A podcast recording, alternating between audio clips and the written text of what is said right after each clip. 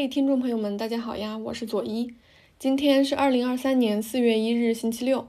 您正在收听的是《黑 book 读黑书》的第八期。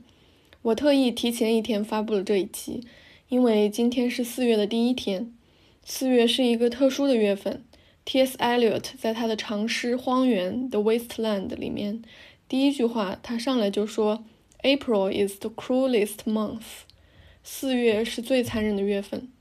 而林徽因却说：“你是人间的四月天。”从前读这些诗的时候，我其实完全没有想过这两首诗，它们完全可以有什么对比关联。但是现在再读，就突然能够从林徽因的人间四月天里面读懂了艾略特的荒原。四月还是那个四月，是大地回春、万物复苏的时节，理应是小雨如酥、春风拂面的时节。所以林徽因会有这样的感叹：“你是爱，是暖，是希望，你是人间的四月天。”可是艾略特眼中的春天是什么样子的呢？是一群埋藏在地底下，在冬雪中安眠的行尸走肉，突然暴露在阳光下的残忍时刻。春天本该是那样的美好，一切该来的希望都应该要来。春天好像与我们约定好了，它就会在四月准时降临人间。可是艾略特看到的一战之后的欧洲是充满死亡气息的荒原，这种死气沉沉和极度的精神荒芜，既是战争的结果，同时也是战争的起因。四月来了，那些逃避的、死亡一样沉睡的东西，不得不面对突如其来的春风，那是不得不面对的前方。我将四月称之为死亡之月，这是一种文学里的死亡情节。伟大的英国戏剧家莎士比亚。西班牙作家塞万提斯都是在四月去世，这也是世界读书日设置在四月的原因。法国作家波伏娃、萨特，美国作家马克吐温，魔幻现实主义大师加西亚马尔克斯，甚至英国小说 novel 的开创者丹尼尔迪福，也都是在四月与世长辞。清明节也在四月，我们在这个月份以最隆重的形式去祭奠那些离开我们的人，同时我们还在这个月份去踏青。又很快把对死亡的哀伤抛诸脑后。这个月份有意无意被染上了一些忧伤和希望交织的复杂气息。四月似乎注定与死亡和新生相勾连。破碎的四月一开始吸引我的，当然也是它的书名。这本书它就是讲了一个结束在四月的故事，主要围绕阿尔巴尼亚的一个传统习俗展开。这个习俗就是复仇，大概是这个样子的：就是两个人有了仇恨，一个人杀死另一个人。那么死者的家属就可以去复仇，去杀死那个凶手。这听起来好像没什么大不了的吧，就是血债血偿罢了。但是这个简单的常识认知，在阿尔巴尼亚的北部高原上是被纳入法典的公民权利和义务。当一个人为了家人复仇去杀死另一个人的时候，他走的是正当程序，而且他必须走这种程序。男主焦尔古呢，就是身处在这个程序当中的人。焦尔古的哥哥被泽弗克里埃屈奇杀了。按照习俗，他哥哥被血染红的白衬衫就被挂在自己家的楼顶上，这是一种信号，表示他们家里有人被杀了，要报仇，他必须报仇，否则这件风中飘扬的白色衬衫就是他们一家的耻辱。然后呢，焦尔古就去报仇，他第一次非常的犹豫，没有把人打死，把人的下巴打穿了，没有打死怎么办呢？就有两个选择：第一，将打伤视为复仇的一半，也就是下一次再打伤一次，这个仇就结束了，他们家就没有资格去杀死仇家了；第二，就是要给人家支付医药费，等对方恢复健康之后再去复仇，把他杀死。那焦尔古的家族就不愿意接受第一种选择，他们选择了第二种，家里本来就不富裕，但是还要为自己的仇家出了医疗费。至于为什么如此自然产生这个想法，小说里其实并没有明直接说明。然后呢，就等着别人康复，对方康复了，焦尔古就守着，等人家路过，开枪把人打死了。打死之后还有一系列的礼节：第一，必须把死者翻个身，让他面朝天；第二，必须要把枪放在死者的身边；第三，还要去奥什罗这个石楼里面去交五百块钱的血税。就相当于打死人有那个罚款一样。那打死人之后呢，焦尔古他就晕血了，他很想呕吐，在路上遇到了路人，他就拜托这些人帮忙把死者的尸体翻个身。这个细节让我非常的震惊，因为这些路人当地的居民，他们全都知道法典里面规定了，如果杀人者出现了身体不适，可以拜托其他人帮忙执行这些礼仪。这个法典它真的就是把所有可能的细节都纳入了进去，让任何人、任何行为都离不开它。然后呢，焦尔古就回家了。现在焦尔古成了杀人的凶手，欠下了血债。这意味着什么呢？这意味着死者的家属克里埃屈奇家的人也可以为他们死去的家人复仇，来杀死焦尔古了。但是在焦尔古杀人回家之后，他们家可以立刻向死者家族申请第一次诚信保护，由族中的长者出面协调。如果对方同意了，那这个诚信保护就维持二十四小时。也就是说，在这二十四小时之内，对方不会复仇，焦尔古暂时是安全的。诚信保护顺利申请到了，焦尔古他还得去参加死者的葬礼，吃丧餐。葬礼结束之后呢，可以去申请第二次诚信保护。第二次诚信保护如果申请成功的话，就会维持一个月，也就是三十天。焦尔古的家族也顺利申请成功了，他于是开始拥有人生中最后一个月的确定时间。一个月之后。死者的家人就可以随时向他复仇。他可以选择住进石楼里，避免他的家人也跟着一起受害。他们当地有非常非常多这样的石楼，名叫庇护楼，其实就相当于坐牢。这本书叫《Broken April》，也是出自这个意思。是焦尔古的四月被从中折断了。原文细致地描述了四月对于焦尔古来说到底意味着什么。他是这样写的。焦尔古感觉左胸部空空无力，现在四月就染上了一种蓝色的疼痛啊！他多多少少的感觉到四月总是那个样子。四月是一个某种东西不完备的月份。从人家给他三十天诚信保护的许诺到这会儿，时间只有半小时。他似乎已经习惯于将他的生命分作两部分的理念。甚至他现在觉得他的生命原来就是那样，他已经被分成了两部分，一部分时间很长，二十六年，时光缓慢，让人感到乏味无聊，共有二十六个三月和四月，同样还有那么多的冬天和夏天，而另一部分时间却很短，四个星期，犹如雪崩一样凶猛迅捷，只有半个三月和半个四月，就像两根折断的、挂满闪烁着荧光的寒霜的树枝一样。读到这里，我相信所有人都会产生疑问：在这个北部高原上，还有多少个焦耳谷？还有多少个破碎的四月？破碎的五六七八月？还有多少生命因这样世世代代的复仇而被从中折断？焦耳谷这样一个典型就足够让人难以置信了，而这却是当地人习以为常、祖祖辈辈时时刻刻奉为神圣的东西。读这本书的时候，我总是反复想到身处于虚空概念之中的个体，或者说。身处系统中的个体，这也是作者 Ismail c a l e r y 小说的一个非常重要的命题。上一期我们讲王军的将领，就看到非常多具体的个人，非常具体的精神个体的迷茫和矛盾，面对战争这个虚无概念，或者说促使人类发起战争的那种遥远的整体性的概念的一些复杂反应。破碎的四月则讲的是身处这个复仇法典程序之中的个体。这一整套关于复仇的法典、礼仪、程序和关于它的解读和执行，我觉得有一个很适合的中文词语去形容它，那就是礼法。男主焦尔古就是身处在礼法体系中的典型个体。他最大的特征是在执行这个礼法流程的时候，他每一个步骤都是带着迷茫和强烈的挣扎的。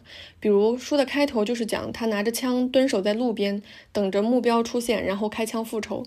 这个时候就有非常多的环境描写，多次描写当时天气很冷，天快要黑了，然后着重多次写了路边还未融化的雪堆和野石榴树。他看到路边的积雪和野石榴树的时候，就老想，这是他有生以来不同寻常的一天。原文也多次写到路旁的积雪和野石榴树给焦尔古带来的心理干扰。他动心用脑称作不寻常的那个日子，现在不是什么别的，只不过是这堆花花点点的积雪和这些野石榴树。他觉得好像他们从中午就待在那里，要看看他将要干什么。他无法合乎逻辑地思考任何一件完整的事情。对那些野石榴树和污迹斑斑的雪堆，他只有一种敌对的感情，而且还不时地觉得，如果没有这些东西存在，他早就摒弃了埋伏的地方。然而，他们就在那里，是不动的见证者，所以他走不了。读到这里，谁都知道，其实是焦尔古自己本身非常不坚定，他不想等在这里开枪杀人，可是他不得不这么做。然后呢，他觉得他不得不这样做的理由是积雪和野石榴树盯着他很久了，不杀的话可能会很不合适。所以开篇就是十分高级的隐喻：路旁的雪堆和野石榴树能做什么呢？他们显然不能逼焦尔古去杀人呢。可是那部法典和世世代代用鲜血践行这部法典的人们，构成了这样的环境。身处这样的环境，礼法就变得无孔不入。哪怕只是星星点点的积雪和野石榴树，也能像长了眼睛一样令人窒息，令人不敢不执行这样的礼法程序。书中的另外一位主角是一个新婚女子迪阿娜，她嫁给了作家贝西安，他们一起来北方的高原上度蜜月。这对新婚夫妇对于焦尔古所处的礼法环境来说是两个外来人，但是丈夫贝西安曾经写过一些关于北部高原的短篇小说，这些小说收到的评论褒贬不一，有人说他们缺少现实主义精神。不论在妻子迪安娜的猜想中，还是从贝西安对这个旅行的态度里面，我们都可以看出，旅行的目的之一其实就是作家来印证自己的小说是否具有现实主义精神，甚至还有可能是来寻找更多创作小说的素材。其实北部高原根本就不适合度蜜月，春天还没来，天气很冷，而且马车常常一走一个多小时，什么都看不到，全是大雾，风景单调到什么程度呢？偶尔遇到路过的山民，夫妻俩都要惊奇地尖叫起来。在这样的地方旅行，可以说是毫无乐趣可言的。迪亚娜渐渐在这一片旷野之中心生悲哀。原文是这样写的：但是荒原是贪婪无情的。他那潮湿的、赤裸裸的一切，要立刻吞掉的，不仅仅是他存续的全部的幸福，而且也许是人类世世代代积累的幸福。但是戏剧性的是，迪安娜夫妇在旅行的路上遇到了焦尔古，他们匆匆盯着对方看了一会儿，完全没有对话。贝西安向客栈主人打听焦尔古，得知他是个不久前刚刚杀了人、欠下了血债的人。他申请了诚信保护，还有二十五天的时间。这个戏剧性的碰面让迪安娜和焦尔古都深深被对方吸引了。迪安娜在那之后每一天想的都是焦尔古，那是她在新婚之后第一次这样自由地思念另一个男人。原文是这样写的：从来没有一个男人凝视的目光让迪安娜受到如此的震动。他在思量，也许是因为那个山民，就指的是焦尔古，面临死亡的处境，或者是他异常的英俊唤起了他的遗憾。而焦尔古对迪阿娜可以说是痴迷。原文是这样写的：这双眼睛流露出的神情，一下子就把焦尔古给吞噬了。那眼神给他的感觉是那么甜蜜，心里受到的震撼却是那般强烈，是他从这个世界上的任何人那里都未曾得到过和未曾感受过的。这眼神很遥远，同时也很近，既可理解又不可理解，既显得陌生又充满同情。在那种眼神之下，除了具有一种火热的激情，增加你的分量之外，还具有降温熄火的内在特质，要把你送到遥远的地方，送你到死亡生命以外的世界里，送你到可以平静地看到自己的地方去。那些夜晚，迪安娜的那种眼神是焦尔古在睡意朦胧的状态中唯一不消融的至宝，存在于他的内心里，如同丢失的不发光的钻石一样，为了制成它，耗费了世上所有的光亮。这大概就是一眼万年的写照吧。偶然的碰面让焦尔古和迪安娜的内心都产生了剧烈的震动，他们彼此深深思念，甚至都做出了破格的事情去互相追寻。焦尔古在自己剩下的日子里向高原的中心地带出发，为的就是再见迪安娜一面。而迪安娜在旅途中满心里想的也都是焦尔古。遇到一群山民，就在他们之中寻找，甚至和丈夫聊天的时候，总是问起焦尔古。很多天过去了。焦尔古的诚信保护时间也快过完了。迪安娜以为焦尔古住进了庇护楼，于是她看到一座石楼就跑了进去。按照常理来说，这是十分危险的举动。石楼的守卫可以开枪随时杀死闯入的外来者。石楼里面住着的也全是欠下血债的杀人的人。焦尔古在四月十七日这一天，也就是诚信保护到期的这一天，走在诚信保护的路上，就是在这种路上，他可以免于被杀。可是呢，他迎面遇到另一个杀人者，这个人就告诉他，他遇到了一辆马车，就在主干道上。焦尔古猜测那一定是迪安娜乘坐的马车，于是毫不犹豫地赶往了主干道。可是主干道是不受诚信保护的，他因此就被仇家杀死在了路上。这真的是一个传奇，就是那句“只是因为在人群中多看了你一眼”。而后发生的一切完全改变了两人的命运。焦尔古为此付出了他的生命。小说花了很大篇幅写诚信保护结束之后，焦尔古很害怕，他走在路上听到一点声音都很紧张，草木皆兵。然后他才想办法飞速找到受诚信保护的路。走在这种路上，他就有了安全感。他想回家，可是遇到一个路人告诉他见过一辆马车，他就确信那一定是迪安娜的马车，然后就发疯一样奔向了不受诚信保护的主干道，也就奔向了他的死亡。对迪安娜这个新婚妻子来说，只身进入庇护楼是非常可怕的事情。当她的丈夫贝西安得知妻子进了十楼，他的第一反应是立刻冲进去把妻子救出来，但是所有人都拦着他，抓着他，担心他会被十楼上的人开枪打死。然后呢，当地最有名望的法典解释者，也就相当于法官吧，也在旁边。然后法官就请来了神父，大家都非常非常紧张，准备想办法救出迪安娜。但是正在这个时候呢，迪安娜她自己走出来了。这个时候，其他人的反应是非常值得推敲的。之前那些拦着贝西安的人放开了他，但是有个人说别放开他，他要杀死老婆的。然后贝西安做了什么呢？原文是这样写的：贝西安用焦虑的目光在迪安娜的衣服上寻找是否有撕扯坏了的地方，在嘴唇和脖子上有没有发青的污点，但是他觉得这些都没有。也许他要轻松地叹一口气，仿佛迪安娜的眼神并不空洞无神。作为丈夫，贝西安是非常担心妻子的安全的。但是看到妻子没死，他第一反应是检查妻子有没有被玷污，确认没有之后，他也可以稍微松一口气。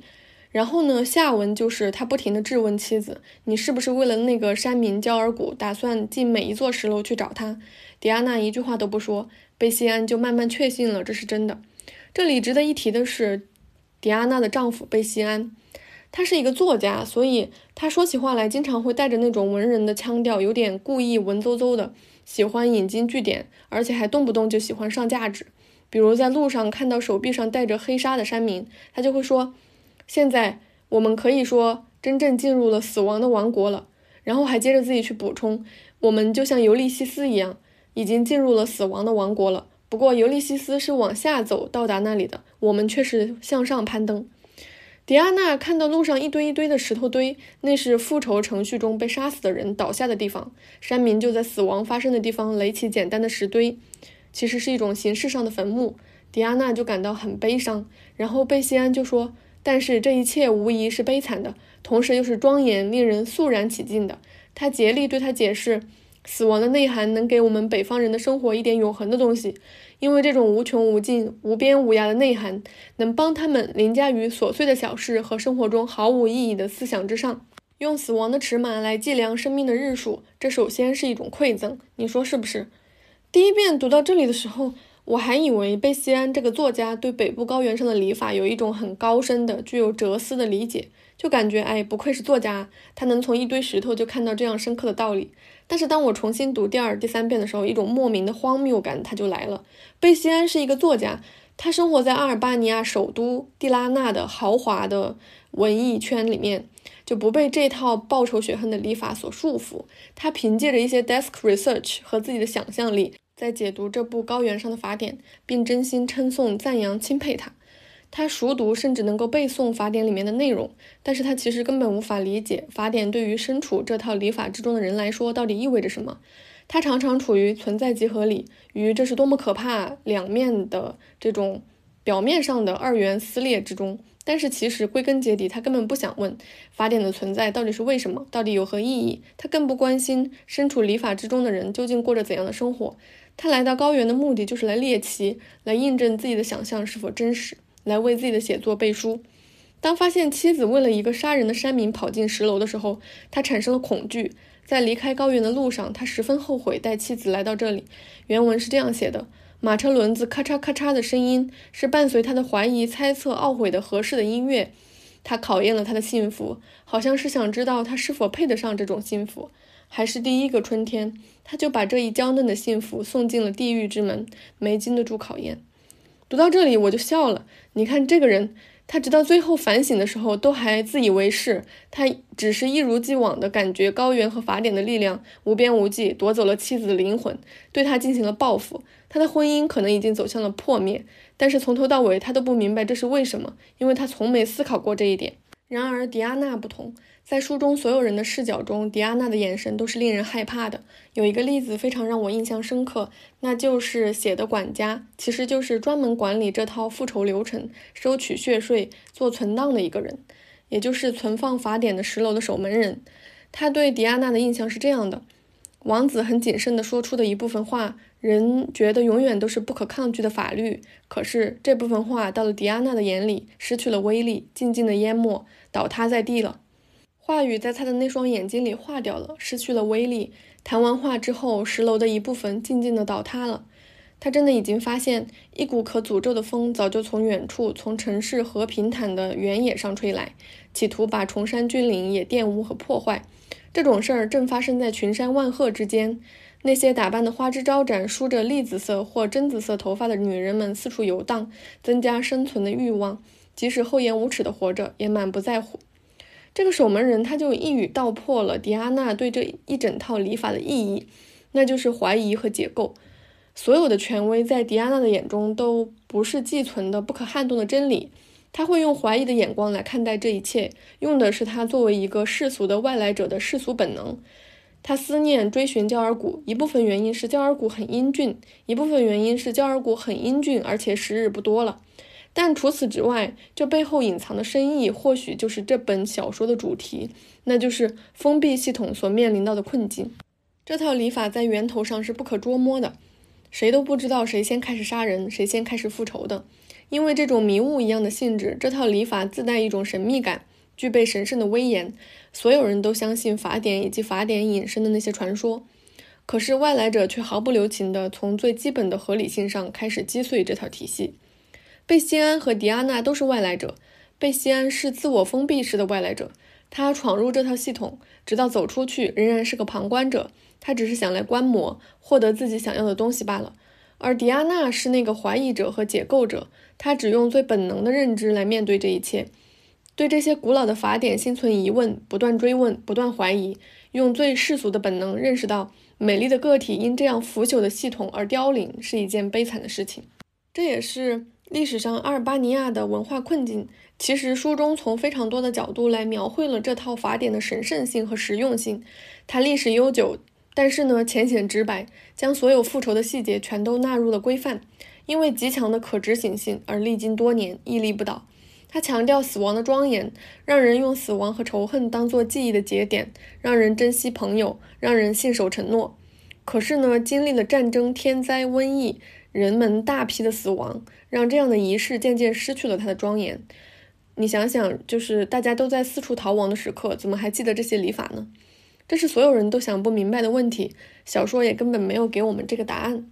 由此，我不得不说，开头提到的 T.S. Eliot 的《荒原》这本小说，无论从结构还是主题，都充斥着荒原的影子。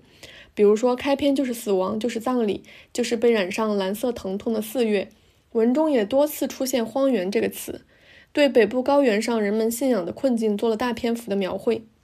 但是和艾略特的神秘主义以及反社会主义革命不同，破碎的四月更像是让礼法和世俗、让规则和本能、让封闭的系统和闯入者做了正面的交锋。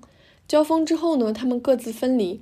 焦耳古还是死了，迪安娜离开了高原，但是有些东西已经永远的产生了交织。迪安娜把灵魂留在了高原，她带给荒原的这阵强风久久不会散去。焦尔古为了追寻迪安娜而走向死亡。只有他自己知道他是因何而死，但是他却成功用自己的破碎，在迪安娜这个世俗的外来者心中激起了汹涌的波涛。这一切更像是一个预告，就像破碎的四月的前一半。那么后一半呢？春天会来吗？这个问题或许要留给未来的岁月和未来的人们了。最后，我补充一点，其实这本书中提到的法典是真实存在的，就是阿尔巴尼亚历史上的卡努法典。感兴趣的伙伴可以去研究一下。好了，我今天就聊这么多了。各位听众朋友们，也喜欢《破碎的四月》这本书吗？你又是喜欢它的什么呢？欢迎在评论区与我互动哦。下一期我将接着聊一聊 Ismail cadry 的另一部长篇小说《梦幻宫殿》。不好意思，因为的确挺喜欢他的。下周末我们不见不散。